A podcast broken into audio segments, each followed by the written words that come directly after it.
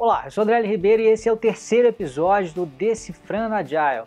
No vídeo de hoje eu vou te explicar por que, que é fundamental que você conheça e saiba aplicar muito bem pelo menos um método ou framework ágil, para que você possa de fato aplicar agilidade aí no dia a dia do seu trabalho.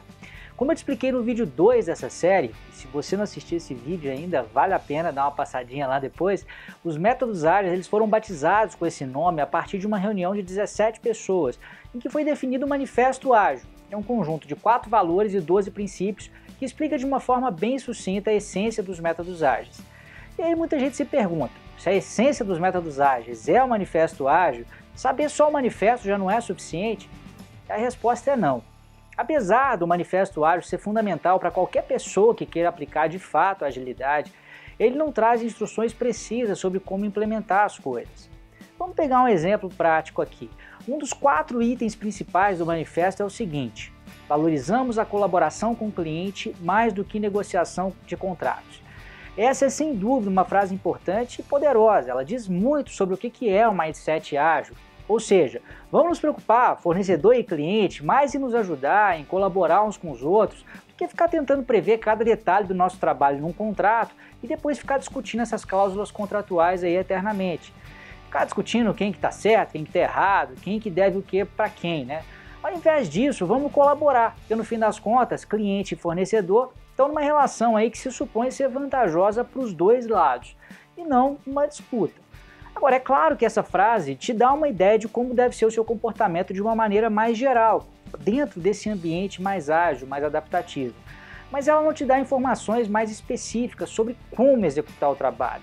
Ela não te diz, por exemplo, como é que vão se dar as interações com o cliente, quem que vai interagir com o cliente, como é que a gente vai documentar aquilo que nós discutimos com o cliente e quanto que a gente vai apresentar o resultado do nosso trabalho para o cliente. Só diz que a gente tem que colaborar, mais do que disputar. Ou seja, o Manifesto Ágil ele vai sim te ajudar a criar uma mentalidade mais ágil, mas é preciso ter uma ideia um pouco mais concreta, mais detalhada sobre como desenvolver esse trabalho aí mesmo no dia a dia. O Scrum, por exemplo, é um framework que define explicitamente essas instruções, essas, essas regrinhas. O legal de um framework é que ele vai ser mais específico, ou seja, vai definir alguns papéis, eventos, artefatos, essas coisas mais tangíveis e algumas regras, mas ao mesmo tempo não vai te engessar demais. Framework ele não é só metodologia, é só a definição de algumas regras básicas para que o trabalho possa fluir de uma forma mais eficaz. Ou seja, ele é detalhado a ponto de não te deixar desorientado, né, sem saber o que, que você vai fazer, mas não tão detalhado a ponto de te engessar e de tornar o seu processo burocrático demais.